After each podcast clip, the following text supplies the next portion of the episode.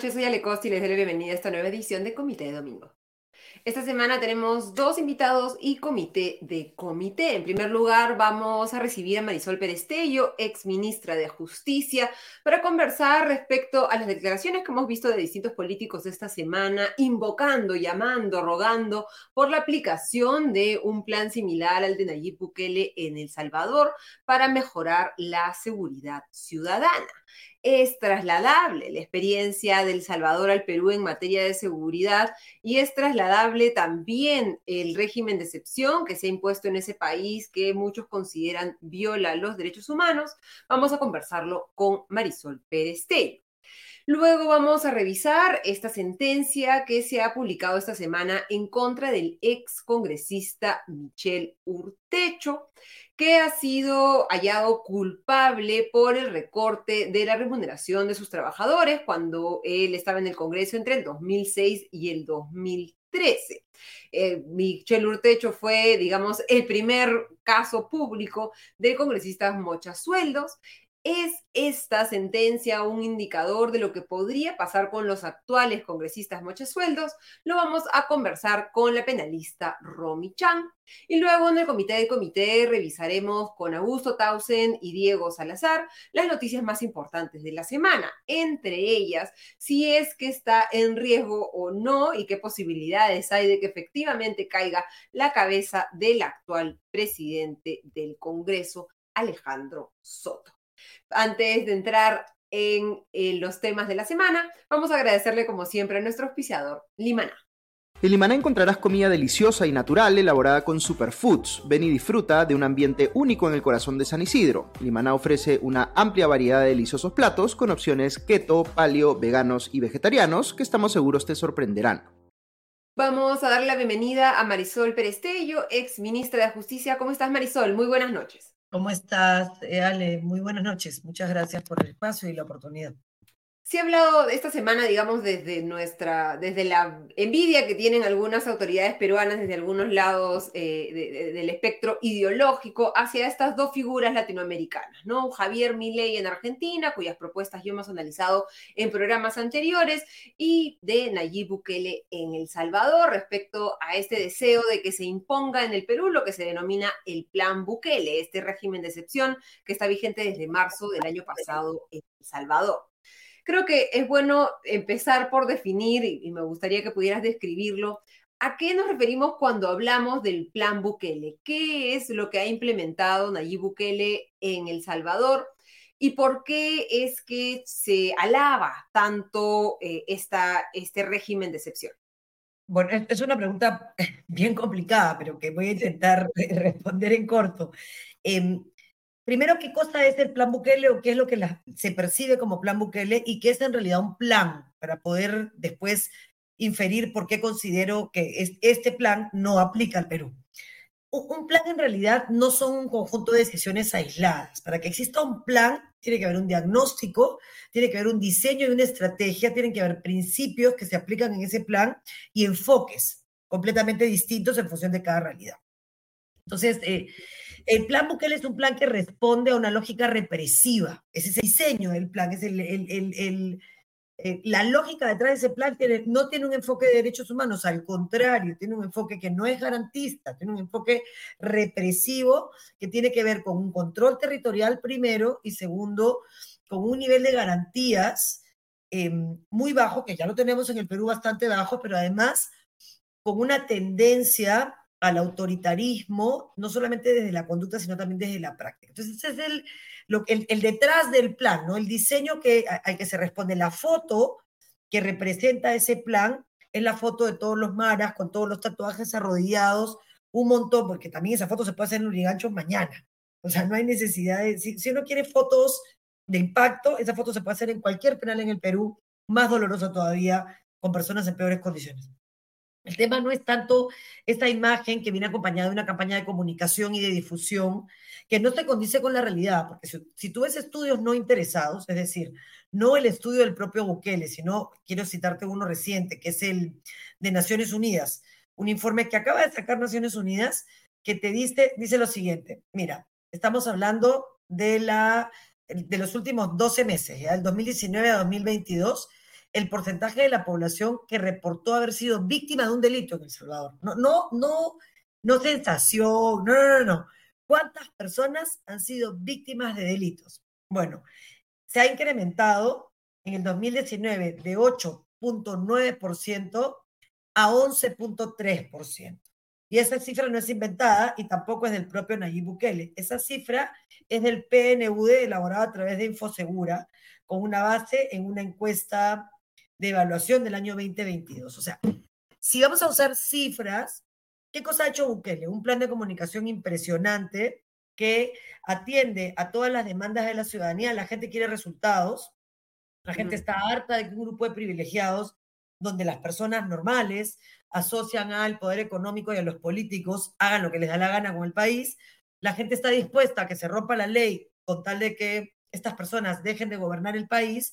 Eso no lo digo yo. Hay un informe que se llama Istos Global Advisor del año 2021, en el que esto está soportado en 35 países, entre ellos el Perú, del mundo, en el que 7 de cada 10 quieren un líder fuerte que le quite el país a estos poderosos eh, eh, desde el punto de vista del poder económico y el poder político que hacen lo que les da la gana y que no entienden la vida de la gente común. Lo que ha hecho Bukele es leer bien ese sentimiento ciudadano está asociado a la pérdida de credibilidad de los partidos políticos y de la política y dar resultados aparentemente efectivos, que son efectistas, pero que como te he dicho, con las cifras actuales de Naciones Unidas, no son reales, no resuelven el problema, crean una violación de derechos humanos en la práctica y termina, y voy a, voy a los hechos, no, no, no a que no me gusta, simplemente porque es un autoritario que va a terminar siendo un dictador, si es que no lo es ya, yo creo que ya lo es, tan, tan criticable como cualquier dictador de izquierda. O sea, para mí un dictador es un dictador, de izquierda o de derecha, igual de dañino.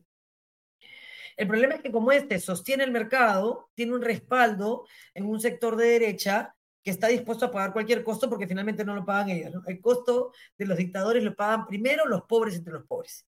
Después la prensa, así que prepárense. Después los opositores políticos. Y más o menos ese es el orden. Y yo no estoy dispuesta a hacer eso por mi país, y menos o mentiras, porque eh, el 30% de los jueces y juezas en El Salvador fueron cesados aprovechando la mayoría legislativa de Nayib Bukele y bajó, se bajó a todos los del Poder Judicial que tenían más de 60 años. Ahora tú me dirás, bueno, Marisol, pero eso que tiene de malo, ah, te voy a explicar. Tanto en El Salvador como en Guatemala, se hicieron comisiones especiales para la reforma de justicia. En Guatemala se llamó la CICIG, que la tuvo a su cargo Naciones Unidas, y en El Salvador en ONUSAL, que es, que es la ONU. ¿no? Esta CICIG, em, de hecho una peruana estuvo a cargo de esa, de esa CICIG y podría hablar mucho del tema. Y lo que hicieron fue intentar limpiar el sistema de justicia. Entonces, los que han quedado de todas esas purgas que han habido en los sistemas en El Salvador son lo mejorcito. Obviamente tienen 60 años para arriba. ¿Y qué cosa ha hecho a él? Una ley que se ha bajado a todos de, un de una sola pluma, 30% del Poder Judicial. ¿Y quién va a reemplazar ese 30%? Obviamente él. Entonces va a tener impunidad en el corto plazo. En el mediano plazo no, en el mediano plazo esto estar siendo investigado investigado Fujimori, como fue investigado Pinochet, como, como, como este investigado será investigado el gobierno de Castro, el de Maduro en la Corte Penal Internacional, el de Chávez, seguramente el de Nicaragua. E, estos terminan a la larga su responsabilidad, pero en el corto plazo las violaciones a los derechos humanos son sistemáticas, el daño a las personas que están en incapacidad absoluta de defenderse lo son también, la falsa sensación de seguridad en quien no termina dándose cuenta, sino hasta que la bala viene contra él, que la arbitrariedad no es igual que la seguridad y toda la corrupción que hay en torno a esto, ¿no? Porque un penal que se construye en cuatro meses no puede tener expediente técnico, no puede tener sistemas de control eh, y no es de eficiencia. En plata del Estado, de todas maneras ahí, o sea, no es que yo agarre la plata y construya el penal. Entonces yo, la verdad es que creo que el plan Bukele es un bluff de un señor que se siente por encima de la ley, que hace uso de su poder sin límites y que ya terminó rompiendo la independencia del Poder Judicial y que tiene un 85% porque maneja muy bien un aparato de comunicaciones, pero que cada vez es más la gente que se quiere separar de Bukele, igual que pasó con Fujimori al comienzo. Fujimori fue un fenómeno que corrió por toda América Latina y de pronto cuando se comenzaron a conocer las cosas se empezó a retroceder y, hoy tenemos lamentablemente que, que, es lo que es. Entonces, eh, yo creo que mm, hay que decir esto con claridad que un presidente del Poder Judicial haya tenido el desliz de decir que hay que copiar cosas, es no entender que los planes no se pueden copiar por separado porque responden a lógicas y que la lógica de este plan es una lógica represiva que creo que no funcionaría en el Perú. Hasta el momento hay más de 71 mil detenidos en El Salvador. Hay datos de ONGs internacionales de derechos humanos que indican que más de 150 personas han fallecido luego de ser detenidas por el Estado, ¿no?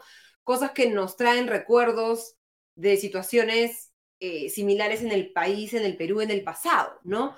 ¿Por qué crees que un poco pese a que ya deberíamos haber aprendido esa lección, ¿no? De que poderes extraordinarios conllevan abusos extraordinarios, todavía vemos este deseo, esta envidia que se siente desde el Perú hacia este presidente que se percibe como de mano dura y efectivo, pese a que, como, como bien comentas, muchas de las cifras que se, que se comparten sobre El Salvador no son necesariamente reales, ¿no? En mayo se festejaron 365 días sin homicidios y fue una propia diputada oficialista que dijo que durante el 2023 habían habido 95 homicidios en, en El Salvador, ¿no? Contradiciendo la, información oficial. ¿Por qué esta envidia del, del caudillo, del hombre de mano dura en, en el Perú?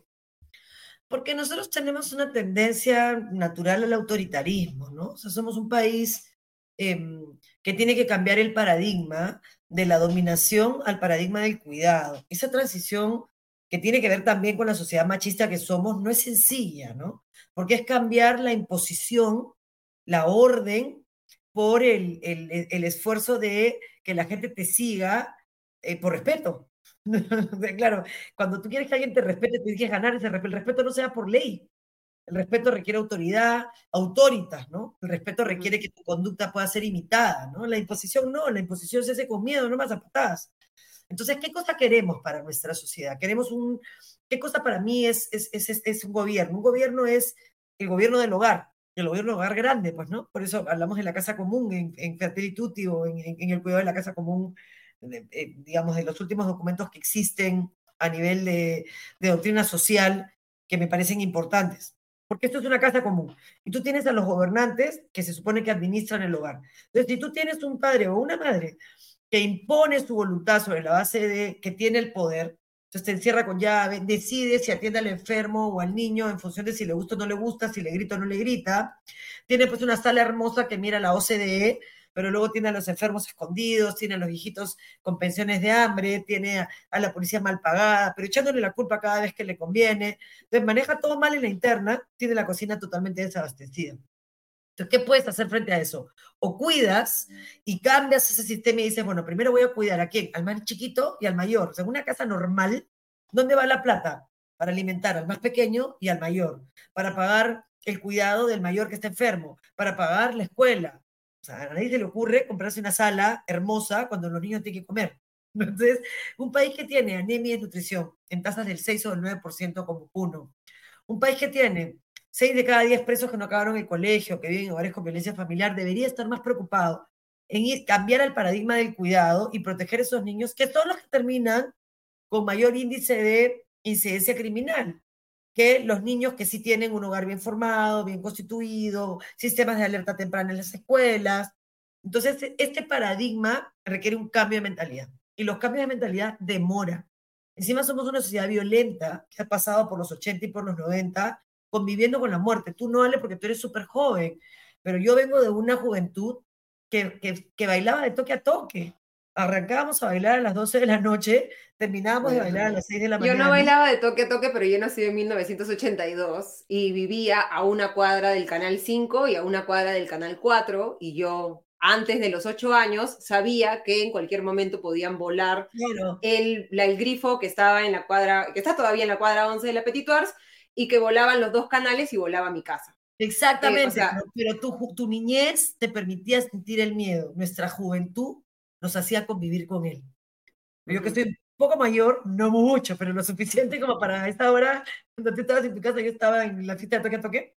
Si había la bomba de la que tú hablas, que tú llorabas con tu madre, yo salía a llamar a la mía a un ring, o un teléfono público, ese se llamaba el ring, y le decía, oye mami, ¿todo bien, ah? Y regresaba a bailar la Macarena. Entonces, no, no nos, esa generación es la que gobierna hoy el Perú. que, se acostumbró a convivir con la muerte. Entonces es una ciudad, una, una, es una acción colectiva violenta que hay que revertir, ¿no? que convive con la violencia intrafamiliar, que convive con la falta de atención en salud mental en las zonas de conflicto.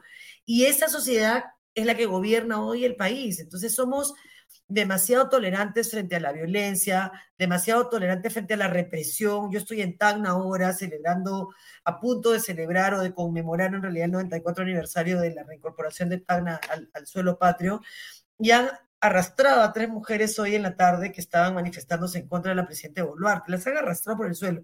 Y claro, eso no está bien, pues eso debería de hacer que la gente se indignara y dijera, un momentito, ella tiene derecho a pensar distinto. Entonces, siento que la gente reclama a un Bukele porque no se da cuenta que la bala arbitraria termina cayéndote en la frente a ti o a alguien que tú amas y que esta no es la solución. Y lo que hay que Pero hacer ¿cómo le explicamos, por ejemplo, los comentarios respecto a Bukele y cómo la gente defiende ¿no? la aplicación de un, plan similar al del Salvador y dice, aquellos que se oponen es porque les importan más los derechos de los delincuentes que los derechos de las personas que en El Salvador como es real. Eh, se habla, digamos, de este control territorial de las pandillas, en las que la gente no podía literal cruzar una calle de la una a la otra, porque era el territorio de la pandilla que dominaba las calles siguientes, ¿no? Entonces, eh, las cifras de popularidad de Bukele muestran que, además del éxito de su, de su, eh, campaña de comunicación, sí creo que la gente ve una mejora o, percibe una mejora en, su día a día y por lo tanto dice, bueno, se están pensando en mis derechos y a mí no me importan los derechos de aquellos que han violado los derechos de otros, ¿no? Al, robar, al matar, etcétera, ¿no? Lo que pasa es que primero voy a empezar por la defensa más difícil. La otra es más fácil, ¿ya? Pero voy a empezar por la más difícil porque, porque, porque si no, no te compras una pelea, pues, ¿no? Eh, si quieres ser lo que electoralmente es rentable, eres más de lo mismo, ¿no? Comienzas a hacer lo que hace que seas popular, no lo que necesitas hacer, que no siempre es lo mismo. El Perú necesita respuestas a un problema real de inseguridad ciudadana. Ese problema real de seguridad ciudadana está diseñado para ser atendido a través de la Comisión Nacional de Seguridad Ciudadana. Recordemos la época de Ollantumala que él decía, yo voy a presidir la Comisión Nacional de Seguridad Ciudadana. Bueno, se supone que la presidenta Boluarte debería de presidirla. El nuevo representante de la CONASEC entró en diciembre del año pasado. Es un coronel de la policía o general de la policía bastante reconocido, con méritos propios. ¿Qué cosa ha hecho él? Y ustedes pueden entrar a la página de CONASEC y verlo, desde diciembre del 22 hasta ahora.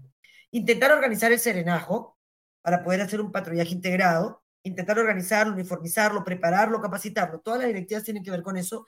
Y por otro lado, levantar un diagnóstico desde el distrito es completamente distinto cómo manejas la seguridad en Chuchis, en La Mar, en Ayacucho, cómo la manejas en Tacna, cómo la manejas en Jorge Basadre, en Tacna, cómo la manejas en Lima, en San Juan de Lurigancho, en San Martín, en Miraflores y dentro de San Martín, cómo la manejas en una zona o en otra, o en San Juan de Lurigancho, en Jicamarca o en, cerca de los penales. Entonces, cada distrito tiene sus peculiaridades, sus diagnósticos y además CONASEC baja a CORESEC, que es la Comisión Regional de Seguridad Ciudadana, a, Códice, en la Comisión Distrital de Seguridad Ciudadana, y este hombre tiene levantando toda la información y acaba de prorrogar el plazo para los informes. ¿Cómo es posible que salga el presidente del Consejo de Ministros y no haga ninguna referencia al plan que se supone que se está trabajando dentro de CONASEC, que la presidente que él representa tiene que presidir? obviamente la gente siente que no hay plan, que no hay trabajo, que nadie está haciendo nada, cuántos ministros del Interior han pasado entre los últimos dos años. Entonces, si tienes al presidente, al jefe de la DIRICRI saliendo a denunciar a Wanda, pues claro, eso da todo menos la sensación de que tú tienes el control. El reclamo de un plan Bukele, en el fondo, es un, es un reclamo de orden. Oigan, ¿dónde vamos? ¿Qué estamos haciendo? Si frente a Bukele tú no tienes un plan, la posibilidad de que este dictador modelo o cualquier otro dictador modelo terminen gobernando el país es muy alta. Nosotros en la cárcel teníamos una política que se llamaba mano abierta y mano cerrada. La mano abierta significaba, te voy a dar todo lo que tengo que darte, porque los derechos son de todos y de todas. No distinguen al delincuente del que no es delincuente, porque el delincuente es él, no tú como Estado. Y tu única garantía de que la arbitrariedad no termine yendo contra ti que eres inocente, es que las reglas se respeten para todos por igual. Si hay un delincuente, aplícale la ley, el imperio de la ley y mándalo a la cárcel. pero con la ley, no abusando de la ley. Porque si abusas de la ley para A, vas a terminar abusando de la ley para también el inocente porque no te gusta su cara, porque te quieres quedar con sus bienes, porque te gusta su pareja, o sea, por la razón que fuera, el abuso del poder, tú lo has dicho, el, poder corrompe, el poder absoluto corrompe absolutamente. Entonces yo, yo siento que esta política de mano abierta y mano cerrada es la que funciona. Con esta te doy garantías dentro de la cárcel, resocialización, estudios, trabajo. Y a la primera que tú creas que eso es debilidad, te aplico la ley con todo su rigor y si estás en la cárcel te mando a Chayapalca o a Cochamarca, ¿no? El problema del Perú es que nadie respeta la ley, Ale. Ese es el gran problema del Perú. Y todo el mundo sabe o siente que nadie va a respetarla nunca. Y entonces, esa sensación de que no existe ley es lo que permite que todos estemos dispuestos o que la mayoría o una gran mayoría esté dispuesta a que se rompa la ley pensando que va a ser capaz de escapar de esa arbitrariedad. Y no es así. Cuando llega un dictador, llega para todos. Y si Bukele se hace llamar a sí mismo el dictador más cool, es porque se burla del límite al ejercicio del poder del Estado que está representado en la ley. Y concentrarnos, digamos, en política de seguridad ciudadana. ¿Qué similitudes hay, si las existen, con El Salvador, que, en un escenario hipotético podrían hacer que se traduzcan o, no estas políticas hacia Perú de manera efectiva? ¿Y qué si es que esta no es la solución, ¿qué otras cosas, qué otros anuncios deberíamos estar viendo? ¿no? En el mensaje presidencial, Dina Boluarte anunció este solicitud de facultades delegadas en materia de seguridad ciudadana, pedido que esté en el Congreso. No sé si tú has podido revisar un poco estos planteamientos de modificaciones legislativas, son 150 leyes que se quieren cambiar. ¿Qué efecto tendrían? Y como te preguntaba, ¿qué es lo que se debería estar haciendo para modificar esa sensación de eh, de, total eh, vulnerabilidad que sentimos los peruanos cada vez que salimos a la calle, cada vez que prendemos las noticias, cada vez que, nuestros hijos o nuestros primos o, cualquier persona sale a la calle con un celular en la mano, que no sabemos si es que van a regresar o no. Mira, yo regreso a mi casa todas las noches en transporte público, en un taxi, y le digo al taxista, déjame y ándate, porque mi calle es una calle de fuga que va directamente a la Panamericana Norte y te salta con pistola. Este, y claro que es desagradable, ¿no? Tener que decirle a la puerta de tu casa, ándate rápido y entrar corriendo porque te da miedo.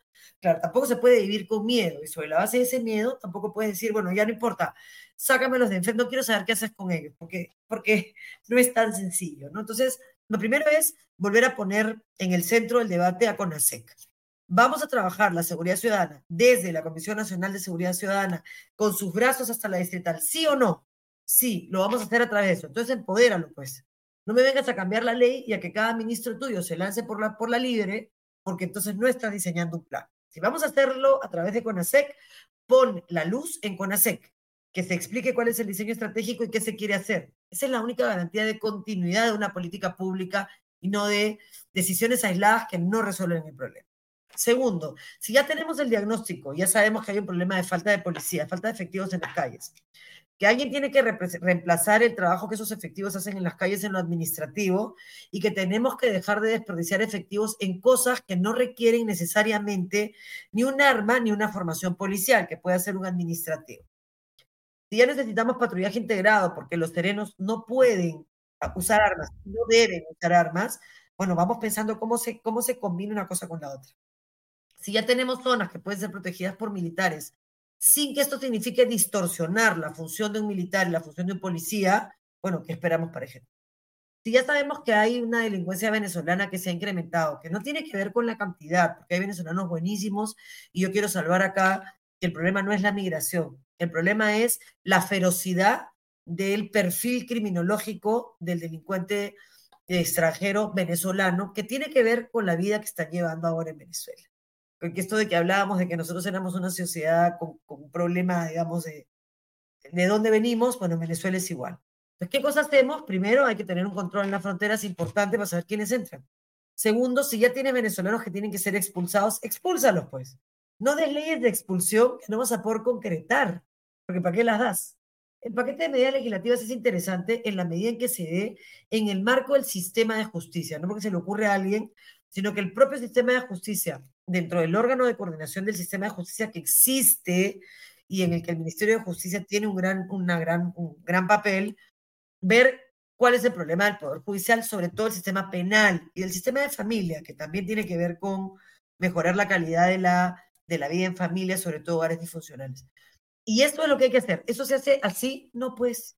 Pero si tú a las personas les dices, en cuatro meses voy a tener esto implementado, en seis meses esto, en ocho meses esto, vamos a tener cámaras de videovigilancia, vamos a iluminar las calles, vamos a trabajar con los gobiernos locales para que hagan prevención a través del deporte, a través de la deserción escolar, para evitarla, para ver por qué los niños no van al colegio, la gente dice, bueno, están haciendo algo, pero si lo único que vemos es cómo cambian el ministro del Interior a cada rato, cómo tratan de bajarse el presidente del INPE porque está tratando de mejorar las cosas, cómo, cómo lo responsabilizan de cualquier cosa que no es su culpa, sino que necesitamos recursos. Entonces la gente dice, mira, no tienes, el problema, Ale, ni siquiera es el plan Bukele, el problema es la justicia en mano propia. Estuve en lugares donde hay un cartel en la puerta que dice, si robas acá te linchamos. Eso es la antítesis del Estado de Derecho. Esa es la gente llevada a la máxima desesperación. Justicia en mano propia, venganza privada, ojo por ojo. Eso es la, la, digamos, la regla en muchos lugares en el Perú. ¿no? Es un momento muy difícil, Ale, que no tiene respuestas fáciles, pero tampoco podemos permitir populismo. ¿no? no necesita esto el Perú en este momento y es un tema, como, como, decían en los comentarios, de desilusión completa sobre los políticos peruanos, ¿no? Hoy día ha salido una encuesta del IEP que muestra los niveles de desaprobación del Congreso, los niveles de desaprobación de la presidenta Dina Boluarte, y quería, antes de terminar, preguntarte por el PPC, ¿no? que ha sido un partido con el que tú te has identificado eh, eh, de manera directa, que ha sido secretaria general del partido. Hoy se ha anunciado la nueva presidencia a manos de Carlos Neuhaus. Está la vicepresidencia eh, Miguel Ángel Mufaré, Norma Vega y Gastón Cajina. Y la secretaría general se va a dar de manera colegiada con Claudia Chirinos, Matilde Lozada y Javier Bedoya. ¿Cómo ves la elección de, Carlos Neujas como presidente del PPC y un espacio en el que calculo que a ti te hubiera gustado estar de cara a lo que serán las próximas elecciones presidenciales y en un proceso en el que el PPC está tratando de, reobtener su, inscripción como partido? Bueno, vale, yo dejé el partido en noviembre del año pasado, entonces no me corresponde mucho hablar de este proceso porque no estoy ahí. Sí, tengo que decir que Carlos es un señor, es un hombre que, respetable, con muy buenas intenciones, yo le deseo lo mejor a él y al partido, em, pero yo me fui, me fui voluntariamente después de haber presidido el proceso de reingeniería partidaria, porque creo que los partidos tienen que darle una oferta a las personas, decirle qué cosas son, qué cosas quieren representar, ¿no? Y, y, la decisión de lo que en ese momento quería representar el partido era algo que yo no podía representar. Eso no significa que yo no esté muy agradecida por toda la formación política recibida durante más de 30 años, eh, pero ya, para mí la etapa del partido en lo personal, con esa mirada, eh, yo, no, yo no, no represento eso, ¿no? Y, ¿Y lo que representa Neuhaus no podría motivarte a regresar al partido? lo que pasa es que el partido no es una persona, ¿no? Es un tema mucho más institucional. Entonces, este, sí, por supuesto, le deseo lo mejor, creo que es muy bueno, eh, pero bueno, veremos en el corto plazo para dónde va. Yo ya no podía continuar en ese momento liderando un tema en el que no creía que es la alianza con Fuerza Popular. Mm, es que en realidad ni siquiera es una alianza con Fuerza Popular porque no estaba tácito, ¿no? Pero todo este tema del fraudismo, de, la, de la denuncia eh, constitucional por, ya no me acuerdo muy bien qué, este, todas estas cosas que estaban alrededor de esto que yo ya no podía defender, ¿no? Ya me resultaba imposible defenderlo sin violentarme, ¿no? Y esto no significa que yo no esté agradecida por, el, por la historia en mi formación política ni por haber tenido el privilegio de conocer a Luis Bedoya, a Mario Polar, a Antonio Espinosa, pero digamos, ya ninguno de ellos está en el partido. El último, de hecho, acaba de fallecer hoy, Celso Sotomarino, desde acá mi homenaje a un gran, gran, un señor, un gran hombre. Pero nada, les deseo lo mejor. Creo que, creo que son ellos, los, los, los militantes del partido de hoy, los que tendrían que responder esa pregunta. Yo solo desearles lo mejor y, veremos, pues, ¿no? Si es que en el corto plazo el PPC regresa a ser este centro en el que yo me sentía totalmente identificada. Cuando entré en el 86, el partido se acababa de autodefinir como partido eh, eh, democrático, progresista y solidario. Y, ese es el partido al que yo entré. Y, y, el partido al que me salía era el partido que no representaba para mí ninguna de esas cosas. Pero, pero todo bien. Creo que es un partido con personas buenas y que, que tiene ganas de hacer las cosas bien. Ojalá. Pero que tal vez necesita renovarse un poco, ¿no? Lourdes Flores no había dicho que se renovaba con experiencia y juventud, ¿no? Pero vemos una edad promedio bastante alta en la nueva, en la nueva directiva a partir del PPC. Veremos, veremos cuán, qué trabajo logran hacer en los jóvenes. Yo les deseo solo lo mejor. Perfecto. Muchísimas gracias, Marisol, por habernos acompañado en este comité de domingo. Gracias a ti, Ale. Ha sido Marisol Perestello, ex ministra de Justicia. Y ahora le damos la bienvenida a la abogada penalista Romy Chan para analizar esta última sentencia que se ha dado contra el ex congresista Michel Urtecho eh, por el recorte de los sueldos de sus trabajadores. ¿Cómo estás, Romy? Muy buenas noches y bienvenida a Comité Domingo.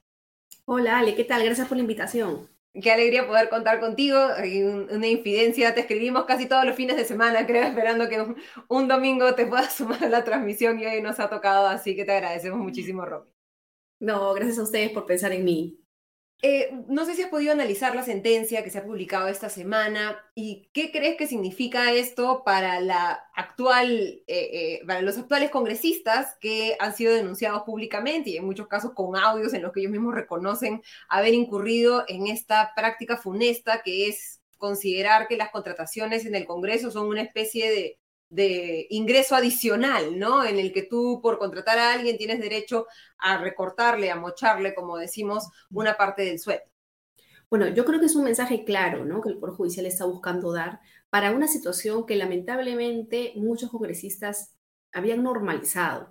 Y digo normalizado porque han pasado muchos años para que se dé esta sentencia y creo que la mayoría de congresistas ha pensado que no pasa nada, ¿no? O sea, que al final es un tema de impunidad, que es un tema regular, lo disfrazan de diferentes maneras, con temas de pagos para mm, publicaciones, pagos para supuestamente donaciones, una serie de supuestos que en realidad buscan esconder que hay un recorte del sueldo, ¿no? Y aquí la Corte Suprema pues ha sido muy clara respecto de dos delitos que en verdad se cometen cuando hablamos de este tipo de situaciones. El primero es, por supuesto, el hecho de abusar de tu cargo de congresista para obligar a una persona a que te entregue a ti o a otro parte de lo que gana. Eso se llama concusión. Y eso actualmente tiene una pena que puede llegar hasta los ocho años de cárcel y a diferencia del 2013, que fue la fecha en la que el señor Urtecho cometió el delito, ahora conlleva también a la inhabilitación el cargo no, antes no se tenía, recién se cambió eso en el 2016 aproximadamente, y ahora además de los ocho años de cárcel te pueden inhabilitar para la función pública, para ocupar puestos políticos, te pueden también impedir que continúes incluso con el cargo o hasta incluso privarte de algún tipo de título honorífico o distinción que puedas haber recibido, porque claro, se entiende que es un ataque al Estado. Y el segundo delito, que es realmente más grave, es el enriquecerte indebidamente, el utilizar, o mejor dicho, incrementar tu patrimonio de manera que no lo pueda justificar. Eso un funcionario público no lo puede hacer. Un funcionario público debe sacar sus declaraciones juradas, establecer cuánto es lo que gana transparentemente, porque ese es el principio base para evitar la corrupción, y luego, por supuesto, ir declarando, pero no puede incrementar el patrimonio sin justificación. Eso, cuando hablamos de un funcionario público, tiene 15 años de cárcel. Y claro, además hay un agravante para los funcionarios que supone pues que se incrementa hasta por la mitad por encima de la pena máxima. Por eso es que el señor Urtecho le han dado 22 años de cárcel. Y, este caso, como tú decías, ha demorado, ¿no? Michelle Urtecho dejó de ser congresista en el 2013, en otra época en la que los congresistas sí tomaban medidas y, destituían a sus otros otorongos, ¿no? Como hemos visto que, que en este congreso en particular no se ha hecho. ¿Por qué ha demorado tanto esta sentencia? Son 10 años de un proceso en el que más o menos las pruebas ya estaban sobre la mesa en ese entonces, cuando se, le destituye del Congreso, porque son 10 años después que regresamos y, y, que parece que estuviéramos viajando en el pasado a ese 2013. Yo creo que no hay nada que justifique realmente el exceso del tiempo, ¿no? Los 10 años para poder resolver. Es cierto que ahí está el refrán que dice que finalmente igual llega la justicia, ¿no? Que no importa, que la justicia tarda, pero llega. Sí, pero también justicia que eh, llega tan tarde, al final termina no siendo tan justicia, ¿no? Entonces yo creo que esa es una deficiencia que tiene nuestro Poder Judicial debido a la sobrecarga de casos y yo también creo a la distribución de recursos. Muchas veces se piensa que falta gente, ¿no? Hay que contratar más fiscales, hay que contratar más jueces, pero en realidad, Dale, yo creo que no es nada más contratar más personas, es contratar personal realmente preparado para asumir el cargo. Evidentemente, si una persona tiene experiencia, si una persona conoce el derecho, podrá resolver probablemente cinco o seis casos difíciles con mucha rapidez porque conoce el derecho y está seguro de lo que está haciendo. Por una persona que tiene que volver a estudiar para ver cómo resolver el caso, averiguar, obviamente se va a demorar más. ¿no? Entonces yo creo que ese también es uno de los males que tenemos en nuestro país, ¿no? Esta falta de preparación que va unido a la sobrecarga y a una cultura de la denuncia. Si nosotros somos conscientes en el Perú, el que menos cuando tiene un problema dice, te voy a denunciar, ¿no? Es la clásica, ¿no? Porque estamos muy acostumbrados a judicializarlo todo y a no solucionar los problemas de manera, yo diría, eh, tratando, ¿no? O sea, conciliando, evitando al Poder Judicial. Y eso también es lo que ha generado, pues, esta demora, ¿no? Pero bueno, finalmente ha llegado y es la ruta que probablemente vayan a seguir todos los mochasueldos que tenemos en el Congreso actualmente. ¿Esto constituye algún precedente? ¿Facilita de alguna manera los próximos procesos en los que ya están incurridos muchos de los congresistas actuales en investigaciones preliminares por parte de la Fiscalía? ¿Qué efecto directo tiene en los casos de Edgar Tello, del bloque magisterial, María Cordero, de ex Fuerza Popular, Heidi Juárez de Podemos Perú, Magali Ruiz, Alianza para el Progreso, Rocío Torres, ex Alianza para el Progreso, Katy Ugarte, ex Bloque Magisterial, María Cuña de Alianza para el Progreso, Marlene Portedo de Acción Popular, junto con José Arrola y Jorge Luis Flores también, es una larga lista de mochasueldos, porque como tú dices, parece ser una eh, actividad ya casi certificada, parte de la labor legislativa prácticamente, ¿no? Sí, y eso, ojo, Ale, de los que tenemos conocimiento, ¿no? ¿Cuántos sabrán todavía que probablemente vayan descubriendo en el camino, ¿no? Sí, yo creo que esto va a facilitar la resolución en esos casos, ¿no? Pero vamos a ver de todas maneras qué es lo que pasa en la segunda instancia. Eh, obviamente el señor Utecho va a apelar, me queda clarísimo, ¿no? No está probablemente de acuerdo con que se le deba sancionar, eso por lo menos fue su discurso de defensa a lo largo de la audiencia, ¿no? Entonces, vamos a ver qué es lo que confirma o qué es lo que decide en segunda instancia la Corte Suprema. Y eso es lo que sí probablemente va a ser la guía que sigan todos los otros casos que, por supuesto, esperemos se resuelvan con mayor rapidez en la medida en, pues, en que ya tienen una ruta trazada. ¿Cuál fue la defensa de Urtecho? Bueno, Urtecho básicamente decía que él no había realizado ninguna, ningún acto contrario a la voluntad de los trabajadores, ¿no? Pero bueno. ellos habían aportado por, por, porque es buena onda Urtecho. Sí, sí, pues no, pero realmente pues este no se sostenía, ¿no? Eh, una defensa y una teoría también que el fiscal deba plantear debe de cumplir con algo muy importante, que es la coherencia y verosimilitud, ¿no? Algo que no es verosímil, como por ejemplo decir, vino un marciano y el marciano fue el que me dijo que la matara, ¿no? Eso pues este, no es verosímil, ¿no? No es coherente. Y cuando no es coherente y verosímil, obviamente no es creíble. Ya no ser creíble no conlleva convicción, ¿no? Y no sirve para destruir esta, o mejor dicho, para combatir las pruebas que el fiscal ha presentado, que la fiscalía ha presentado, que en este caso eran contundentes. Eh, también ha sido sentenciada su esposa, Claudia González, a 28 años en prisión por los delitos de concusión, apropiación ilícita, lavado de activos y peculado. ¿Esto qué significa para otras personas que podrían haber participado, como González, en este caso de su posición de esposa, pero calculamos que también desde el Congreso, el jefe del, despacho presidencial, del despacho congresal, perdón, etcétera, que pueden haber participado con los congresistas en estos esquemas de, de, de bueno, este también es un mensaje para quien ayuda al que comete el delito. ¿Por qué?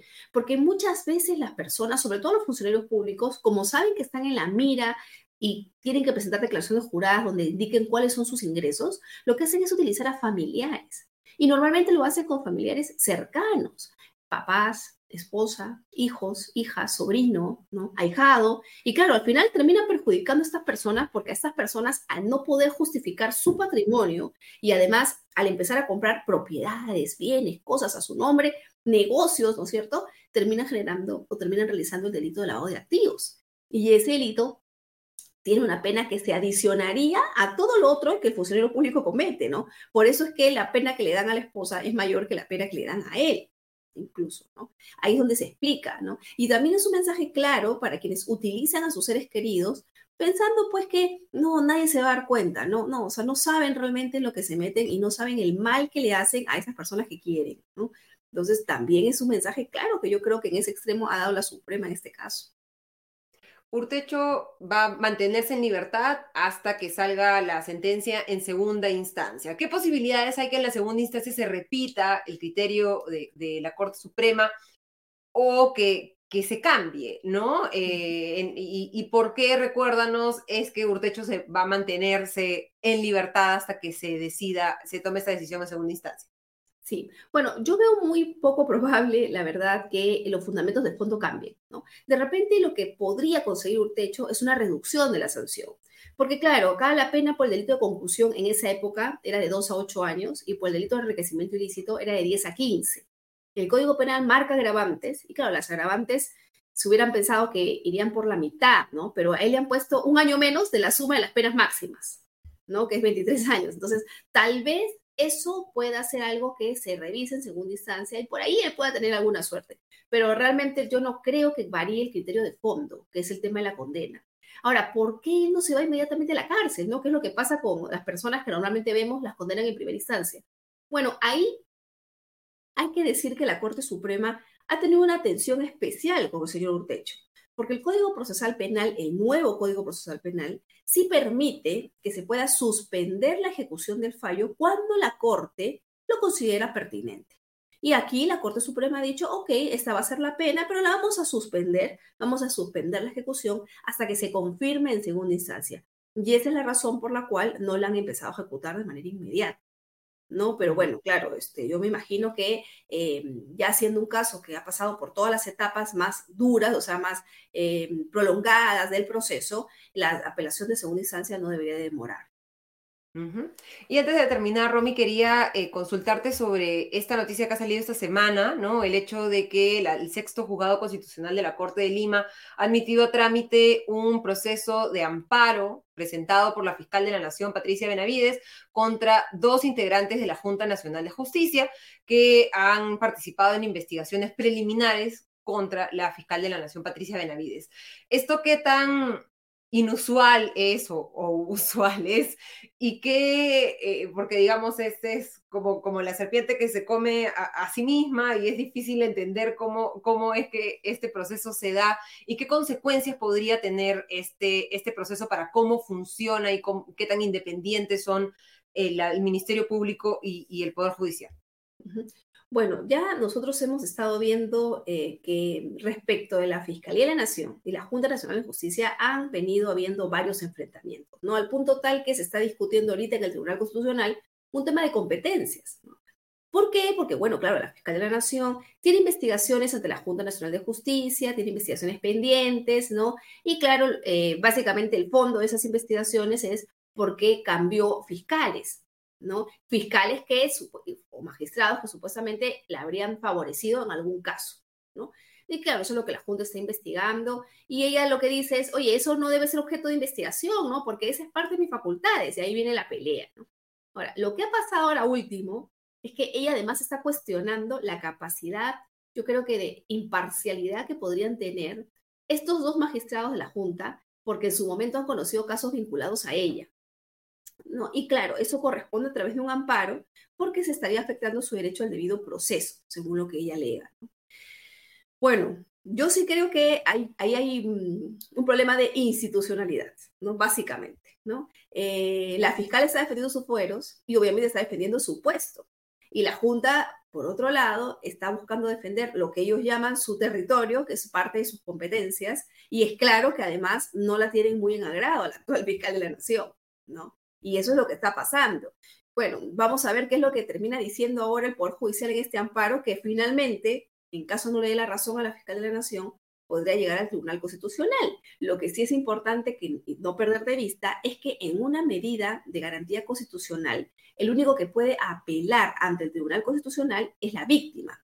O sea, solo podría llegar esto al Tribunal Constitucional si no le dan la razón a la fiscal de la Nación en primera y en segunda instancia. Porque si no, si le dan la razón en primera y en segunda instancia, ahí queda y la Junta no puede apelar. Entonces me parece que en el fondo es una buena estrategia que la fiscal está siguiendo, porque es este, un camino más que ella se abre en el cual en ese aspecto ella va en ventaja, ¿no? Además, por supuesto, de la demanda de competencias que tiene ahorita el TC. ¿Y no sería una duda respecto o impondría dudas sobre la institucionalidad de la Junta Nacional de Justicia? Sí, lo que pasa es que también hay que considerar que la Junta ha tenido varios cuestionamientos que se han venido haciendo desde incluso la forma en la que se integran sus miembros, ¿no? Hay que recordar pues que tenemos a una integrante que ahí habría pasado el límite de edad y que hay una interpretación bien singular que se ha realizado sobre el tema de la edad para poder integrar la Junta y todo eso le quita mucho peso a la institucionalidad. Y ese es el denominador común, yo creo que es el mal que venimos sufriendo en todas las instituciones del Estado. Y tal vez esa sea la razón por la cual para muchos no es tan grave, ¿no? O no les llama tanto la atención, porque ya tenemos un problema de institucionalidad en el Poder Ejecutivo, en muchos ministerios, en salud, incluso lo hemos tenido, que es algo tan importante para las y los peruanos, en el Congreso, con los congresistas, a nivel del TC, o sea, tenemos un caos de institucionalidad que venimos arrastrando desde hace bastante tiempo, ¿no? Creo que es muy importante por eso que la próxima elección realmente pensemos bien cuál es el voto que queremos dar y, cuál es el rumbo que queremos seguir, ¿no? Porque eso es lo que eh, va, la única manera para poder salir de este hoyo eh, del que parece, pues, que parece muy hondo, ¿no? Y que todavía no tocamos piso ahí. Lamentablemente, y que cada vez que pensamos que tomamos piso, ah, no, no, todavía, todavía hay, lugares más hondos del, hay algo peor que lo que, hay otro precipicio dos pasos más allá del que acabamos de, sobrevivir. Muchísimas gracias, Romy, por habernos acompañado esta noche. Ha sido Romy Chan, abogada penalista. Muchas gracias. Gracias a ti, Ale. Un abrazo. Muy, muy buenas noches. Y ahora invitamos a Augusto Tausen y a Diego Salazar para en el comité del comité revisar las noticias de la semana. ¿Cómo estás, Diego? Augusto, muy buenas noches. Hola, Ale, ¿qué tal? ¿Cómo estás? Hola, Ale, Augusto, ¿cómo están? Bien, ¿algún plato suculento en los dominicales, Diego? ¿Cómo, cómo han estado? No, la verdad que no. Ha habido un poco más de información sobre algunas noticias de la semana, como el tema ya famoso de Ionia, este pago que se hizo este, a, esta empresa que había vendido pruebas rápidas a salud y el pago se había congelado debido a un informe de, la Procuraduría que señalaba que había habido ciertas irregularidades y que además las pruebas no se habían entregado a tiempo. Pese a ello, eh, Salud pagó en enero de este año, si mal no recuerdo, eran hasta 41 millones de soles. Eh, y por esto el entonces ministro de el tercer ministro de salud de la presidenta Boluarte tuvo que renunciar. Hoy ha dado una entrevista el responsable de la empresa de Ionia, pues, y lo, que ha hecho es básicamente negar todos los, cargos y defender la posición de la empresa de que se le adeudaba este dinero, ¿no? Eh, eso por un lado.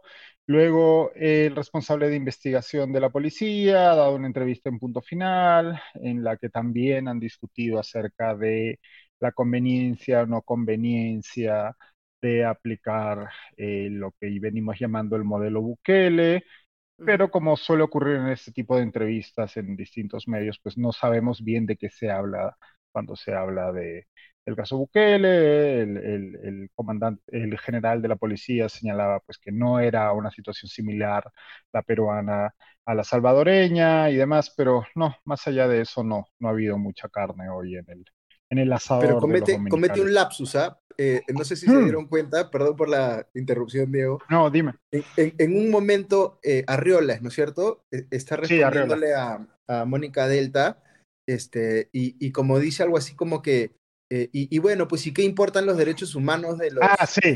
¿No? Sí. Y, en, el, en, el, instante en que lo pronuncia, se da cuenta que ha metido la pata y dice... Sí, luego dice... Retiro eso, retiro eso. Retiro esa frase porque luego se va a malinterpretar en los memes o algo así. Malinterpretar, malinterpretar. Felizmente que no. Es verdad, es verdad. Que, hay, tantas posibles interpretaciones para esa frase y vamos a, escoger la, peor. Sí, ahora que lo mencionas, exactamente lo que dice es sobre a quién se le deben respetar los derechos humanos.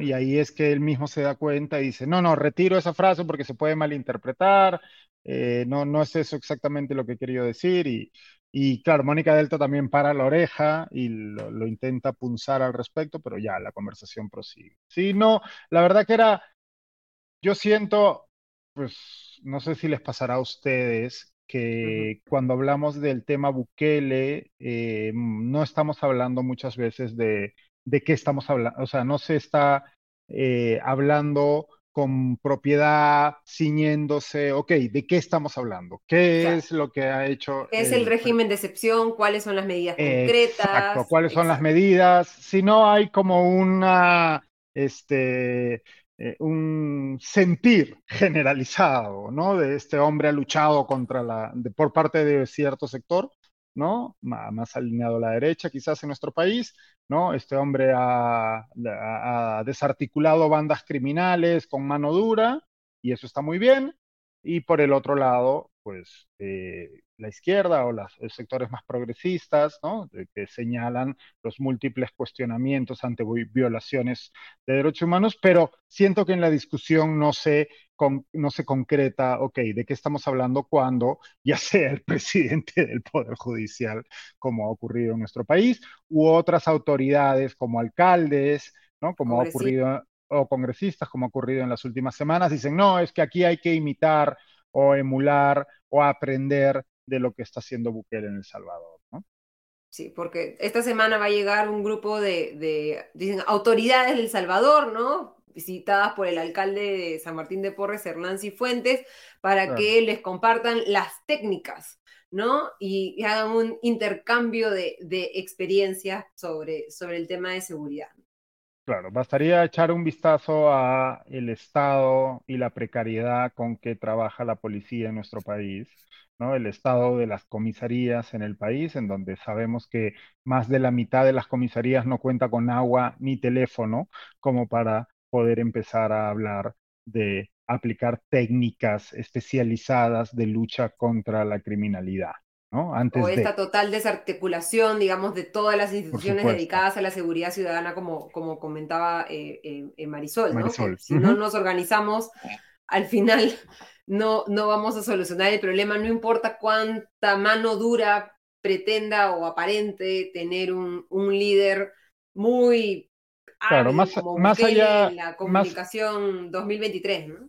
Más allá del reclamo publicitario propio de una campaña, ¿no? En donde pues ya sabemos que ante la este, válida preocupación ciudadana por la inseguridad que existe en el país y pues el crimen organizado y el, ascenso de la delincuencia común, etcétera, eh, más allá de las propuestas eh, y clamores de un candidato o una candidata en campaña, pues en realidad lo que hay que hacer es una profunda reforma que venimos postergando desde hace mucho tiempo, hay que eh, invertir recursos en la profesionalización de las fuerzas del orden, etcétera, etcétera.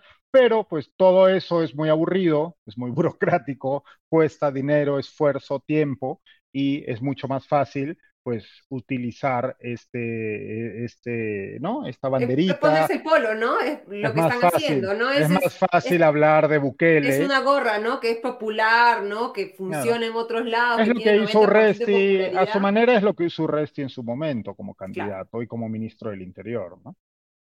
que era un poco la... ¿Cómo ves un poco, Augusto, eh, para, para cerrar este tema, esta fascinación de ciertos grupos políticos en el Perú por estas figuras masculinas eh, de aparente mano dura como Bukele o como un Javier Milei en, Argentina, ¿no? El congresista Nano Guerra García ha dicho que en el Perú se necesitan, no sé si cuál era su fórmula matemática, si eran dos Bukeles y un Milei. Dos Bukeles y un Milei, que equivalen a un Fujimori. Claro, que hacían un, Fujimori.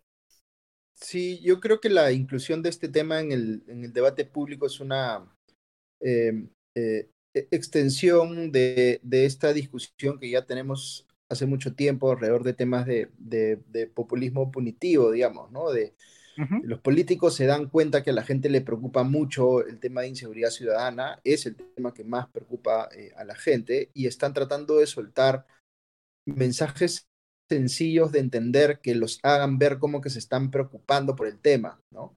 Este, y claro, viendo la, la, la, enorme popularidad que tiene Bukele, porque eso ciertamente no se le puede negar, es muy popular en su país, eh, eh, están tratando de, de, pegarse un poco a ese fenómeno y a ver si les, si les chorrea algo, tratando de emular o hacer pensar a la gente que están queriendo hacer lo mismo, ¿no?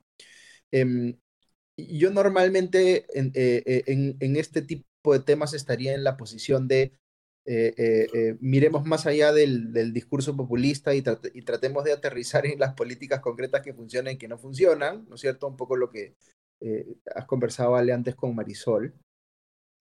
Pero sí creo que hay un, hay un asunto que ya, ya sí es como más de gestos políticos que tiene que ver con el poder dar un mensaje creíble de preocupación por el tema, ¿no? Porque la misma ciudadanía ve a los políticos haciendo populismo punitivo, digamos, y no les creen, ¿no? Entonces se esfuerzan en decir, vamos a, a, votar a los este, venezolanos, vamos a este, meter, eh, a tratar de aprobar este, la pena de muerte de nuevo. En fin, dicen estas cosas, pero la gente no cree que esto va a pasar, porque no les creen a los políticos en el Perú. Entonces yo creo que ahí está un poquito también la diferencia con, con Bukele. Lo que ven en Bukele es una persona que se zurró en todo y que sí lo hizo a la, a la prepo, digamos, ¿no? Eh, violando el Estado de Derecho, eh, en contra de los mínimos democráticos, etcétera, ¿no?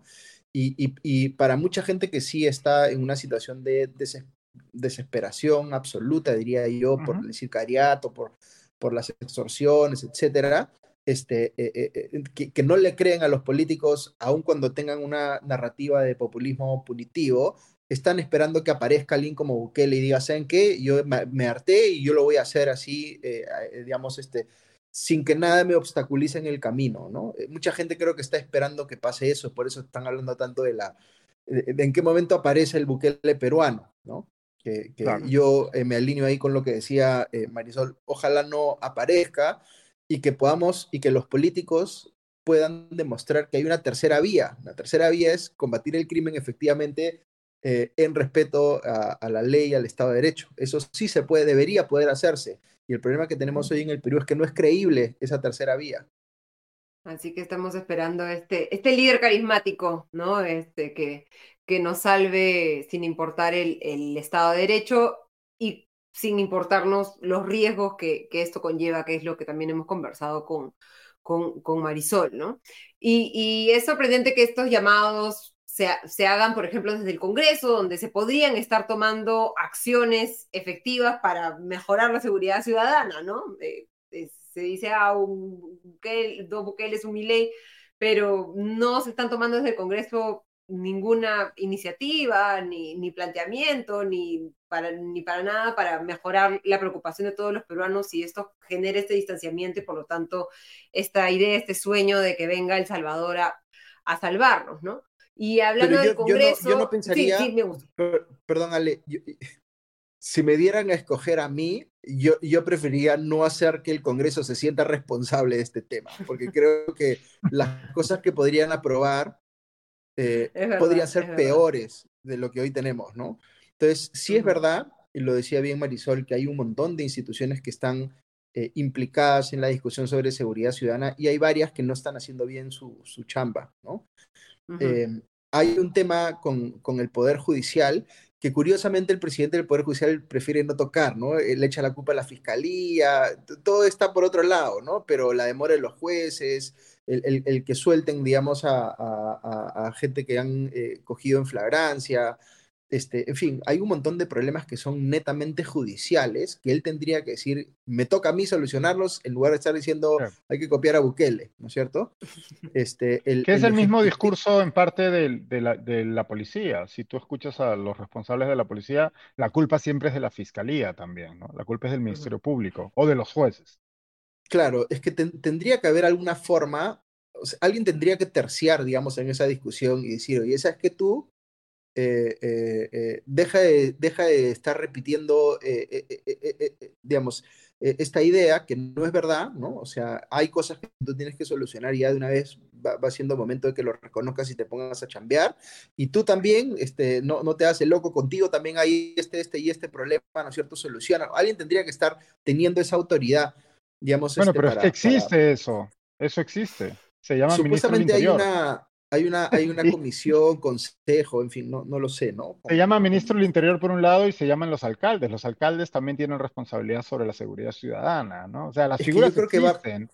Eh, pero va, no me refiero específicamente a eso, porque, por ejemplo, el, el- el ministro del ramo no puede decirle al presidente del Poder Judicial o a la Corte Suprema que haga tal o cual cosa, porque no está, digamos, no tiene esa jerarquía dentro del eh, sistema político, ¿no? Entonces tendría que ser el presidente de la República, que es el par, digamos, del presidente del Poder Judicial.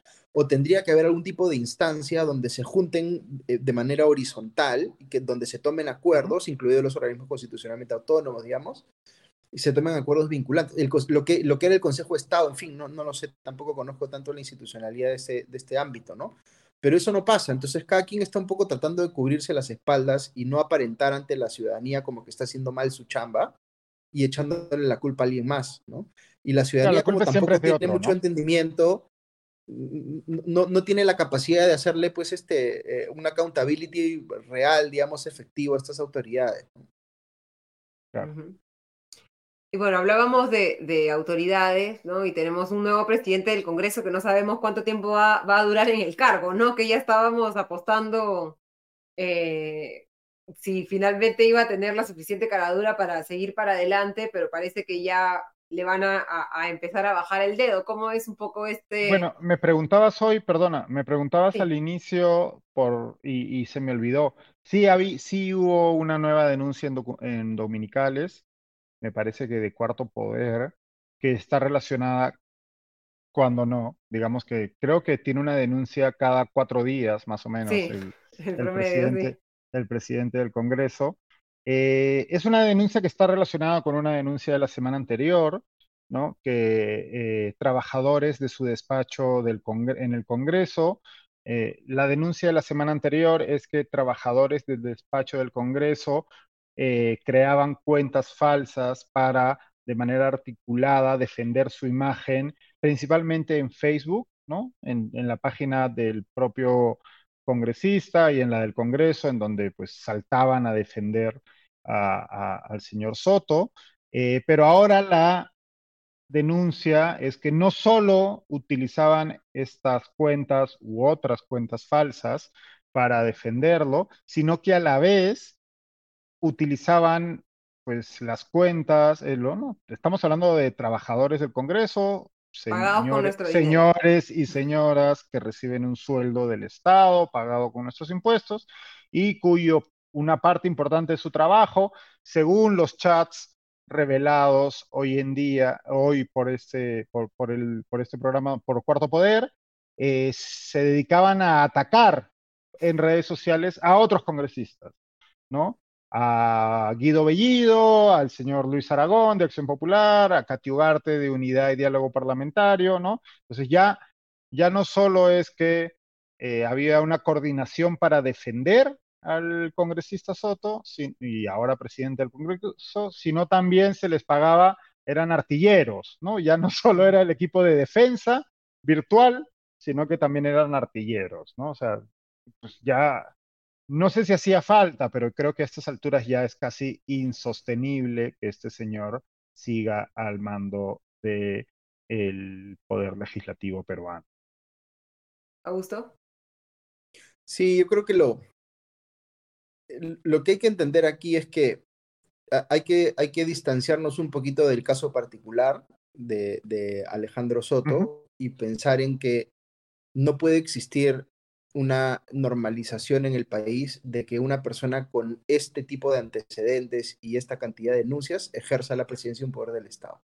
Porque en el momento que tú haces que eso sea aceptable, tolerable, normal, este, ya estás bajando la valla, digamos, a un nivel donde ya, eh, digamos, eh, ya que el último apague la luz, digamos, ¿no? O sea, eh, tendría que haber los partidos políticos, digamos que la- el, el material del cual uno puede escoger a un presidente del Congreso ya es, ya es bastante, eh, digamos, este, eh, eh, complicado, ¿no es cierto? No hay Raído, un poco raída figuras eh, que, que- que- uno podría decir a esta persona si realmente tiene la, la capacidad, la visión de estadista las competencias, la trayectoria, etcétera, para convertirse en presidente del Congreso. No hay muchos candidatos para eso, pero si están tomando de, los malos candidatos que tienen, toman a uno de los peores, como es este caso, digamos, este, eh, eh, y aquí uno puede esperar, digamos, de los políticos para, de los políticos que están en el Congreso, de las bancadas que están en el Congreso, para